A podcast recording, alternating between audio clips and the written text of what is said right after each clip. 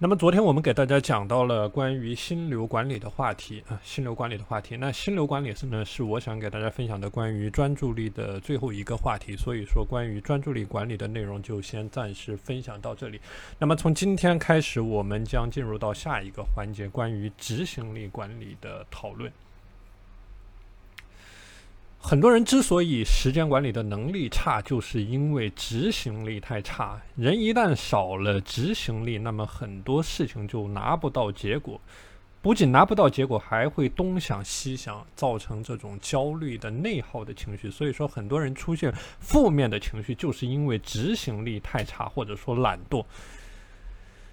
那么，针对懒惰的人呢，提升执行力，这个是对于你的时间管理能力提升最最关键的一块。就是很多人他宁愿什么都不做，他也不愿意去行动，不愿意去去努力的工作，努力的去生活。那么，所以说呢，我们需要系统的去了解究竟如何从不同的环节和细节去提升你的执行力。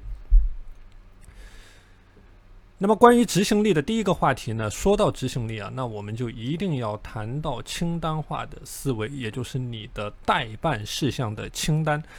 那什么叫做清单呢？我们之前其实讲过关于清单的概念啊，清单的理解就是简单的来说，把你要做的事情用清单化的形式，按照一二三四五罗列下来，然后按照清单去严格的推进执行，这个就叫做清单化的思维。那关于这个清单化的思维，我给大家说一些简单的例子啊，比如说你每天去超市买菜的时候啊，你可能会列出一个你要采购的物品的清单，那么这个是你购物的清单。那比如说你在年初的时候呢，你会列出新年的。一一个新年的愿望啊，这个叫做你的目标的清单。那比如说这个飞行员啊，在这个起飞之前，他有一个检查的清单，他会检查对照这个飞机上的仪表啊，各方面的机械设备是否正常。那这个工厂开工之前也会有一张清单，那么质检人员呢就会去按照清单去检查，比如说工厂的生产环境是否达标，这个人员的准备、机械的这个操作是否达标，这些都是清单化思维的体现。那我们讲时间管理的清单呢，其实就是一种标准化、流程化的，就像工厂里面的工艺流程图一样，是按照你逻辑梳理出来的时间管理流程，按照流水化进行推进的这样的一个清单。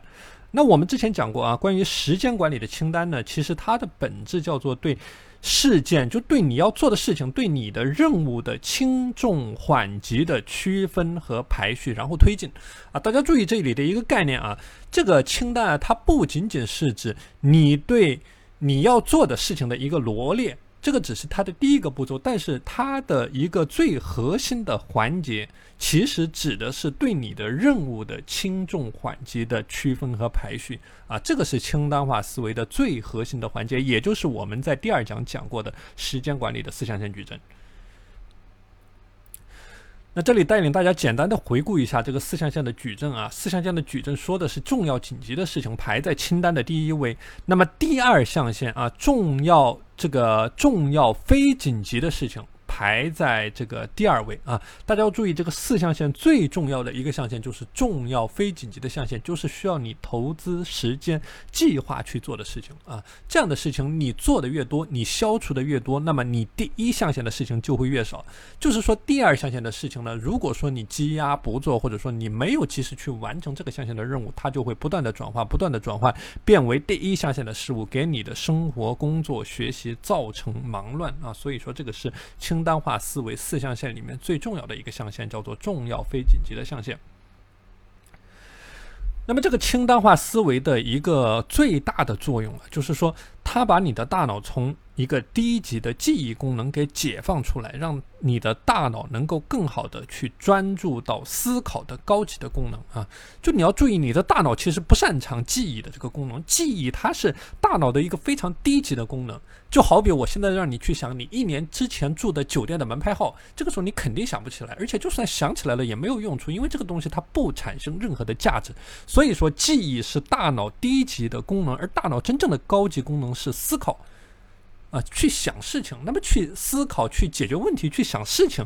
这一个环节才是真正产生价值的。所以说，清单化的思维呢，它就是把你的大脑从这种低级的记忆给解放出来，让你的大脑有足够的内存，就是我们之前讲过的足够的精力去思考啊，去创造价值。这就相当于一个什么概念？就是说，如果你时时刻刻都在琢磨着你要做什么事情啊，你要去这个时候做什么事情，下个时候做什么事情，这个时候不仅费时费力，而且容易出错，而且效能极低。就是你找不准什么样的事情是你应该做的啊，所以说你经常会遗漏掉重要的事情。反之，如果说你能够按照清单化的思维去流程化的推进。那么这个时候就跟我们上一个环节讲到的专注力管理给联系在了一起，就你的大脑不用再去思考应该做什么事，而去思考怎么样把眼前的事情做好。所以这个是清单化思维在时间管理过程当中能给你带来的最大的好处，让你的大脑能够更加的专注、更加的聚焦，去真正的思考解决问题。那我们再具体的来说一下啊，清单化思维具体怎么样去执行？你怎么样把它落地运用到你每天的时间管理过程当中啊？具体呢分为三个步骤。第一个步骤叫做去制定你的清单。啊，就是借助你的工具，把每天代办的事项全部写下来，就是清空你的大脑。那么这个工具我们之前讲过很多啊，一个最好用的，比如说 Excel，比如说你手机的 App，比如说你的纸笔。那像 Excel 就是我在工作当中经常会用到的这样的一个一一个工具啊。其实我的想法很简单，就是把你每周要做的事情一件一件全部罗列下来。啊，首先你要有一个罗列的过程，你要把你所有的任务识别出来，就你要做什么事情。这个时候呢，你不需要进行排序，不需要进行筛选，你只需要进行一个识别，就是你要把你可能要做到的任务都要识别出来。